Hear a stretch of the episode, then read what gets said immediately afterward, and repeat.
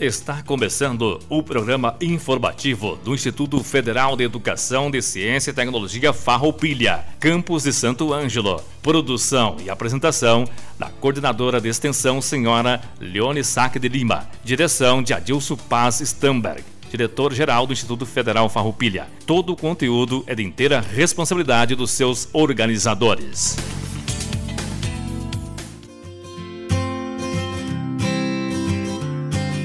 Boa tarde, ouvintes. Boa tarde, comunidade acadêmica, familiares. Estamos de volta com um informativo do Instituto Federal Farroupilha, Campo Santo Ângelo. Esta é nossa 16ª edição e hoje é dia 9 de junho de 2020.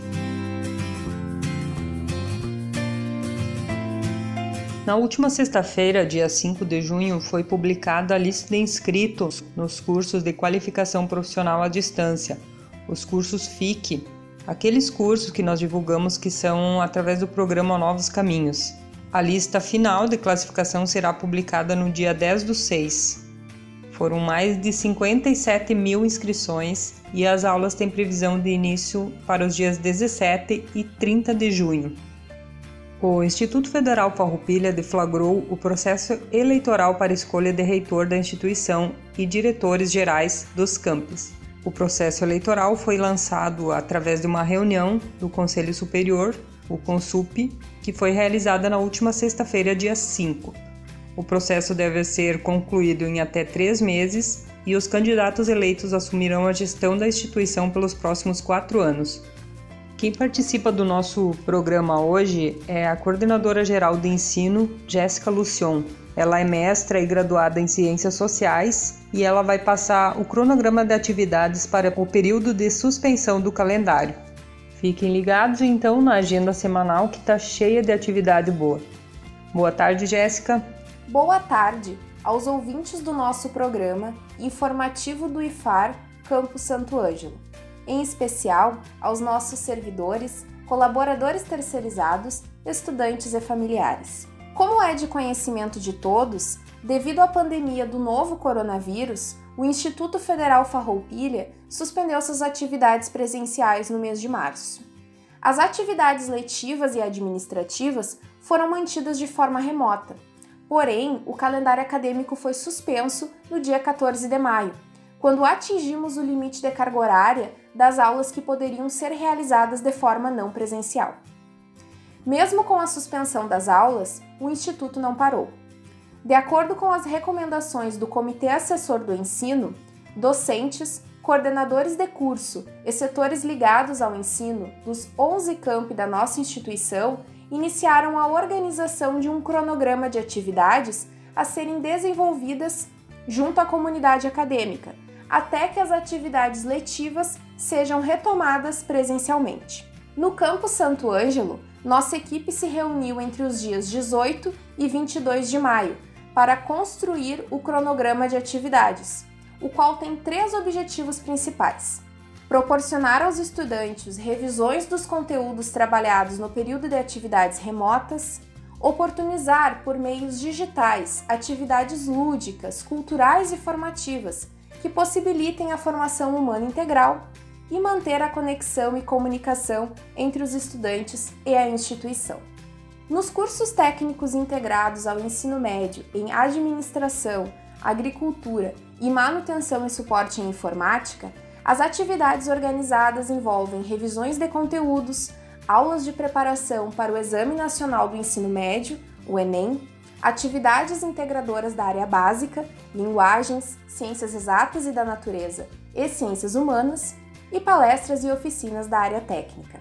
No curso técnico integrado ao ensino médio em estética, modalidade ProEja, o cronograma de atividades tem como foco as revisões de conteúdo.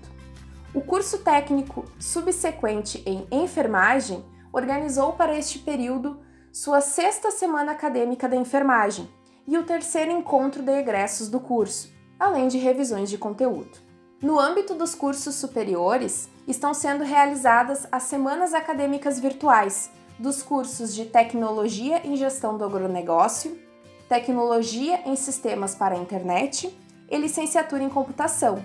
além do primeiro encontro virtual de Estética e Cosmética, organizado pelo curso de Tecnologia em Estética e Cosmética. As atividades estão sendo realizadas por servidores e ex-alunos do campus e convidados externos de outros campi do Instituto Farroupilha e de outras instituições e organizações públicas e privadas. Além dessas, foram organizadas atividades voltadas para toda a comunidade acadêmica, como os bate-papos organizados pelo setor da saúde e as atividades de formação e círculos de cuidado organizados pela equipe de ensino e voltados para nossos servidores. Ainda há atividades que estão sendo organizadas de forma intercamp, as atividades organizadas pela reitoria e as atividades dos núcleos institucionais, vinculados à coordenação de ações inclusivas e à coordenação de extensão. Todas essas atividades estão sendo realizadas de forma online, não presencial, através das plataformas do Google Meet e pela Web TV do Campo Santo Ângelo, no YouTube, e também pelo Instagram e pelo Facebook. Todas as atividades são gratuitas e não precisam de inscrição prévia. Lembramos que as atividades ocorrem no período da tarde e da noite, de segunda a sexta-feira, e o cronograma completo pode ser conferido no site do campus, junto às coordenações de curso e também nas nossas redes oficiais do campus, onde a agenda de atividades é divulgada diariamente. Acompanhe a programação de atividades e demais informações por meio do nosso site e das nossas redes sociais, Facebook e Instagram, por meio do arroba e. Colocamos-nos à disposição de todos para que juntos possamos superar esse momento de adversidade, nos mantendo próximos, mesmo nestas condições remotas. Solicitamos a compreensão de todos e que cuidem de sua saúde e de seus familiares, seguindo todas as orientações e que permaneçam nas suas casas, para que em breve possamos nos reencontrar em nosso ambiente escolar de forma presencial. A Coordenação Geral de Ensino, em nome dos docentes e dos coordenadores de curso, agradece o convite para participar do informativo e compartilhar as nossas ações.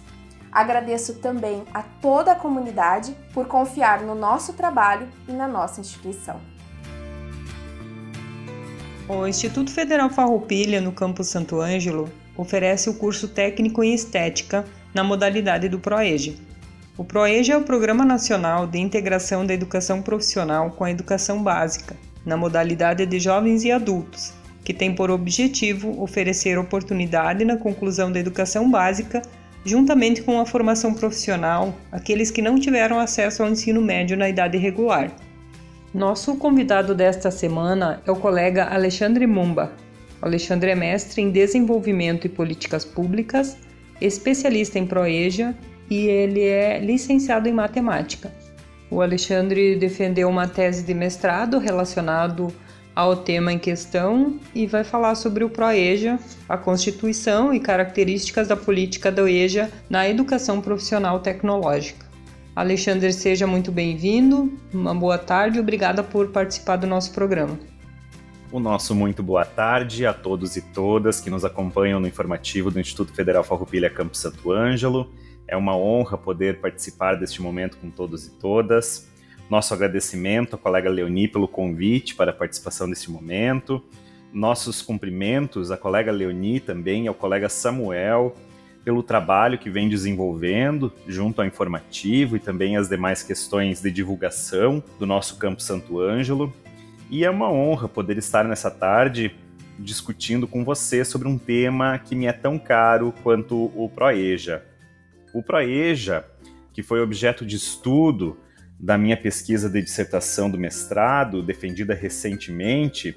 onde nós trabalhamos o ProEja numa perspectiva de análise dele quanto política pública, sob a orientação das professoras Serli Gensbolter e Sandra Vidal Nogueira, da Universidade Federal da Fronteira Sul, as quais não poderíamos nem deixar de citar, tampouco deixar de agradecer por terem encarado conosco o desafio de uma pesquisa nessa área de tamanha relevância para a nossa sociedade. Primeiramente, é necessário que falemos que a educação de jovens e adultos, né, a EJA, como é popularmente conhecida, ela tem seus primeiros passos registrados ainda no Brasil colônia, em especial pela ação de catequização realizada pelos jesuítas. Em sua trajetória, né, a educação de jovens e adultos passou por diversas fases e foi marcada por um ensino assistencialista, caracterizado por campanhas que eram intervenções em massa e de curta duração, como a primeira campanha nacional de educação de jovens e adultos, que aconteceu no final dos anos 40 e início dos anos 1950, ou o próprio Mobral, que teve início em 1967 e perdurou durante a ditadura militar, encerrando suas atividades no ano de 1985, também marcada por projetos com ações pontuais voltadas a grupos específicos, principalmente desenvolvidos por organizações não governamentais, universidades e secretarias municipais e estaduais de educação, e por programas, que são intervenções institucionalizadas e de longo prazo, como, por exemplo, o Programa Integrar, desenvolvido pela Confederação Nacional dos Metalúrgicos, com início entre os anos de 1994 e 95, e que, segundo alguns estudiosos do tema ProEja, da educação profissional voltada para a educação de jovens e adultos, deu origem às discussões que culminaram na criação do próprio ProEja. Há de se ponderar, diante de tudo isso, que, segundo o Banco de Estatísticas Sociais do IBGE, no ano de 2017, o Brasil amargava uma taxa de 7% da sua população com 15 anos ou mais, considerada como analfabeta absoluta, representando esse 7% da população de 15 anos ou mais, em torno de 11 milhões de pessoas que vivem na escuridão do não letramento. E dessa forma são deixadas à margem da nossa sociedade, o que torna a discussão sobre o tema da educação de jovens e adultos mais do que oportuna, uma discussão necessária, tanto nos meios acadêmicos quanto na própria sociedade. Assim, a educação de jovens e adultos apresenta-se como uma possibilidade de inserção social desses indivíduos, desses sujeitos participantes da política, ao trazer para dentro dos processos formais de ensino aqueles e aquelas que tiveram seu direito à educação negados na idade tida como regular, ou como popularmente chamamos, falamos popularmente, a idade certa, seja pelas reiteradas reprovações, seja pela necessidade de largar os estudos para poder auxiliar na composição da renda familiar, ou pelos mais diversos motivos que obrigaram essas pessoas a deixar a escola nesse período tido como certo ou regular. Participando dessa modalidade de ensino, jovens e adultos poderão atualizar os seus conhecimentos, mostrar e demonstrar as suas habilidades, trocando experiências com os seus colegas, com os seus professores, assim como em demais atividades acadêmicas que possam participar, e ter em especial acesso a novas culturas, a novas possibilidades.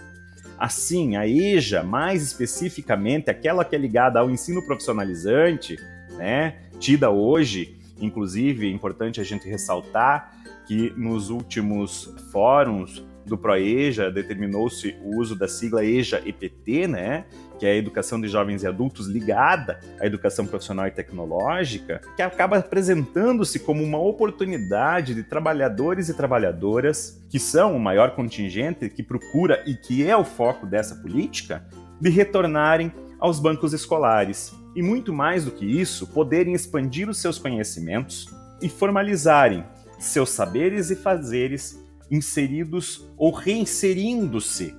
melhor dizendo, reinserindo-se, acho que é o tema, o termo que a gente deve utilizar no mundo do trabalho, como cidadãos conhecedores do seu espaço, dos seus direitos e responsabilidades nessa sociedade em que voltam a participar, em que voltam a fazer parte a partir da sua reinserção. Bem, tratando especificamente da constituição do Proeja, há de se salientar, como dito já agora há pouco, que a política surge da necessidade latente da sociedade de se formalizar saberes e fazeres profissionais aliados à educação básica, tanto nos níveis fundamental quanto no nível médio, aos que se encontram em defasagem idade série. Defasagem e idade séria é um termo recorrente que aparece tanto na legislação quanto em documentos oficiais e é aquilo que vínhamos falando. Trata-se de não estar na idade tida como certa, popularmente dita como certa, como regular. Tal condição se dá a partir da integração entre a educação básica e o ensino profissional, a partir da articulação dos componentes curriculares da área básica, e aqui vem um ponto extremamente importante de salientarmos, que o PROEJA prevê muito mais do que simplesmente ser um curso técnico e ter algumas componentes curriculares de educação básica envolvidas, ou algumas componentes curriculares de educação básica e algumas técnicas, não é esse o foco do Proeja. A política, quando foi concebida, ela foi concebida numa perspectiva de articulação entre as componentes curriculares, que essas componentes conversem entre elas, ou seja, que as componentes da área básica, como matemática, língua portuguesa, literatura, geografia, história, ciências e demais componentes, articulem, conversem, trabalhem junto com aquelas que são definidas para o curso, aquelas componentes técnicas que são definidas para o curso, que vão efetivamente dar o suporte profissionalizante para esse profissional que sai então de um curso técnico ProEja. É importantíssimo que aqui a gente faça então esse parênteses, vamos dizer assim, porque o ProEja é muito mais do que cursos desarticulados o aluno que ingressa, o indivíduo que ingressa no ProEja, ele entra em uma política aonde além da educação básica que lhe é necessária, inclusive para posteriormente tanto para seu conhecimento pessoal quanto para sua inserção social ou mesmo para o futuro acadêmico dele, muitos dos nossos alunos inclusive são provas vivas disso, que começam no ProEja na idade tida como não regular, então não certa, vamos dizer assim, e que após participarem do ProEja, cursam uma graduação, uma especialização e, por que não, um mestrado e doutorado. Então, o ProEja, a lógica dele é exatamente essa, que se articule, que se integre tanto a educação básica quanto aquela que é destinada ao curso específico que está sendo proposto, que está sendo articulado ali para aquela unidade. Então, se trabalha a articulação dessas componentes curriculares para que elas possam efetivamente eh, sair dali um cidadão de formação integral, de formação que tenha a, a integralidade tanto nas suas ações profissionais quanto nas suas ações pessoais, sociais. Então, o Programa Nacional de Integração da Educação Profissional com a Educação Básica na modalidade de Educação de Jovens e Adultos, ou o PROEJA, como estávamos falando, a gente usa muito a sigla e muitas vezes a gente peca em não utilizar o nome por completo, porque o nome por completo é que dá a noção inteira do que seria essa política, foi instituído a partir da promulgação de um decreto do ano de 2005 o decreto 5478, o qual abrigava então em suas linhas a criação desse programa, a instituição dessa política na rede federal. Isso aconteceu a partir de inúmeros estudos e como a gente já vinha falando anteriormente, com base também em programas anteriores, como o programa Integrar, que deram suporte à criação do ProEja, dentre outros programas muitas vezes fragmentados, feitos de forma paliativa em uma unidade ou outra da federação, e a partir disso, então, o MEC, né, Ministério da Educação, e a Secretaria de Educação Profissional e Tecnológica propuseram a criação do PROEJA. Em 2005, então, foi instituído este programa. Contudo, o programa tinha algumas lacunas, algumas fragilidades, vamos dizer assim, que foram apontadas por inúmeros estudiosos, pessoas envolvidas na própria política eh, de todo o país e que culminaram na reformulação desse decreto, uma criação do decreto número 5840 de 2006, no ano seguinte. Então, em 2005 foi criado esse primeiro decreto, foi criado o ProEja em si, e em 2006 ele foi uh, reformulado para que sua implantação efetivamente cumprisse com os quesitos para o que ele foi criado, que foi na perspectiva de uma educação permanente e que tivesse direito à educação aqueles que não tiveram o seu direito assegurado na idade tida como certa. É importante salientarmos aqui, pontuarmos, que esse decreto novo, 5.840 de 2006, ele amplia a abrangência e a própria oferta do Proeja. Se num primeiro momento o Proeja era ofertado em uma modalidade só e que seria a sua abrangência e a sua oferta era mais limitada, a partir desse segundo decreto, o Proeja passa a ser ofertado em toda a educação básica, ou seja, nos níveis fundamental e médio. Uh, num primeiro momento, ele seria ofertado somente num desses níveis e posteriormente então ele sofreu essa alteração de abrangência para que efetivamente abarcasse todas as pessoas que tinham necessidade dessa política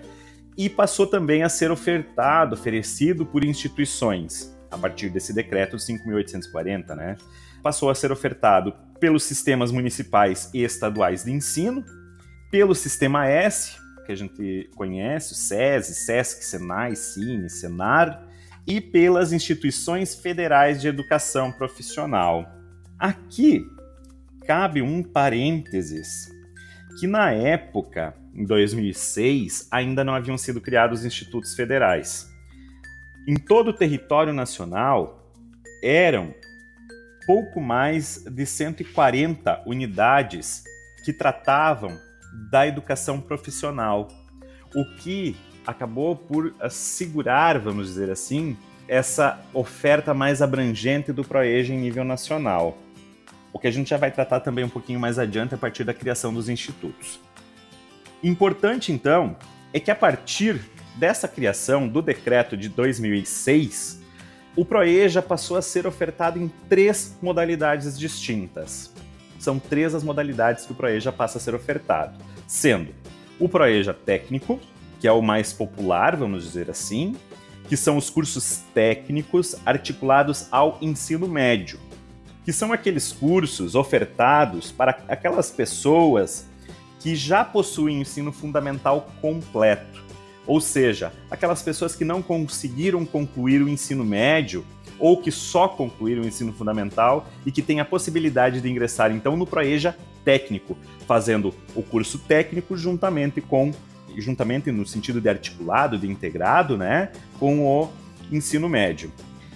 Outra modalidade é o Proeja FIC Ensino Fundamental, que são os cursos de formação inicial e continuada articulados com o ensino fundamental, ou seja, voltados àquelas pessoas que não concluíram o ensino fundamental. Ele trabalha as séries finais do ensino fundamental e juntamente com formação inicial e continuada, são cursos mais voltados a alguns arcos profissionais que estão definidos, inclusive, juntamente ao documento base dessa modalidade, né? E que atuam não numa área técnica, mas sim numa área de formação inicial e continuada. Como exemplos, eu posso citar, por exemplo, uh, os cursos de encanador, uh, de pedreiro, de eletricista, nessas modalidades de formação inicial e continuada. E outra modalidade que então se oferta a partir da criação desse decreto de 2006 é o Proeja Educação Indígena, que é destinado à escolarização dos povos indígenas. Detalhe que nós precisamos deixar muito claro aqui é que está muito claro no documento base dessa modalidade é que essa escolarização dos povos indígenas é respeitando sua cultura, sua língua e as demais especificidades desses povos. Não seria uma maneira de entrar nos povos indígenas e trazer uma cultura branca, vamos dizer assim, mas sim de poder trabalhar com eles, utilizando os ferramentais deles também eu vinha comentando sobre os documentos base. No ano de 2007, aqui é importante a gente fazer esse parênteses, no ano de 2007, os três documentos base foram publicados. Cada modalidade tem um documento norteador, um documento base, que é chamado. Então, existe o documento base para EJA técnico, existe o documento base ProEja FIC Ensino Fundamental e existe o documento base ProEja Educação Indígena, que traz todas as diretrizes de como o programa deve ser desenvolvido, de como o programa deve ser articulado, de como o programa deve ser formalizado, constituído e especificamente executado. Ainda sobre o decreto, é importante a gente colocar que nesse decreto ficou assegurado a obrigatoriedade de todas as instituições componentes da Rede Federal de Educação Profissional a ofertarem 10% de suas vagas para o ProEja. Ou seja, todos os institutos federais, todas as instituições federais de ensino que compõem a rede federal de educação profissional, científica e tecnológica, têm a obrigatoriedade de oferta de 10% do seu quantitativo total de vagas ao ProEja. É primordial compreender que a expansão do programa do ProEja, da própria política em si, se deu a partir do ano de 2008, com a implantação da Rede Federal de Educação Profissional Científica e Tecnológica, além da criação dos Institutos Federais de Educação, Ciência e Tecnologia. Antes da Lei número 11.892, do finalzinho de 2008, o Brasil contava com 144 instituições federais de ensino profissional e tecnológico. Atualmente, segundo o portal da Secretaria de Educação Profissional e Tecnológica, a CETEC, que é um órgão dentro do próprio Ministério da Educação, com dados de 2018, conta-se com 659 unidades construídas e 643 em funcionamento. Assim, é importante dizermos que só foi possível levar aos quatro cantos do Brasil a política do ProEja a partir da criação dos institutos federais e da sua expansão, expansão da qual o Campo Santo Ângelo faz parte também é primordial que a gente também tenha em mente que a lei de criação dos institutos federais da rede federal, a Lei 11892, tem como uma de suas premissas na própria lei a oferta de educação de jovens e adultos. E por isso também que a oferta é abrangente em todos os estados do Brasil. Atualmente, segundo os dados divulgados pela plataforma Nilo Peçanha, a Rede Federal de Educação Profissional, Científica e Tecnológica conta com 18.184 matrículas ativas no ProEja, distribuídas nos 350 cursos ofertados em todo o território nacional, em todo o Brasil. No Rio Grande do Sul, são 2.135 matrículas em 34 cursos ProEja que são ofertados aqui no nosso estado sendo que no caso do Campo Santo Ângelo, o curso técnico em estética Proeja oferta anualmente 35 vagas. Esses dados, pessoal, é importante a gente trazer porque são dados que dão a dimensão do programa, da política pública Proeja especificamente, e são dados todos que constam então da minha pesquisa que logo mais estará disponível. Para não nos alongarmos mais, a guisa de conclusão, é importante salientarmos que o Proeja foi concebido e é tratado numa perspectiva de formação para muito além da formação profissional, mas de um indivíduo capaz de inserir-se na sociedade e atuar tanto no seu desenvolvimento quanto na proposta de discussão e proposição de novos rumos para essa sociedade, uma vez que a sua formação tem como premissa básica a promoção de sua autonomia. Gostaria imensamente de agradecer novamente a oportunidade de estar aqui falando com você sobre isso e me colocar à disposição, colocar à disposição dos colegas sempre que precisarem. Estamos à disposição de todos e todas. Um grande abraço a todos. Para quem não conseguiu acompanhar toda a programação da agenda semanal, a agenda está disponível no nosso site institucional e nas nossas redes sociais. Queremos agradecer a participação da Jéssica Lucion, coordenadora de ensino, e a participação do colega Alexandre Mumba com as informações sobre a constituição e características da política do EJA na educação profissional e tecnológica. Agradecer também ao colega Samuel pela edição do programa, que está sendo gravado ainda nesse momento de atividades suspensas, e esse programa vai ao ar todas as terças-feiras, das 13 às 13h30 horas. Esperamos vocês na próxima semana para acompanhamento do programa. Obrigada pela audiência, um abraço a todos e cuidem-se.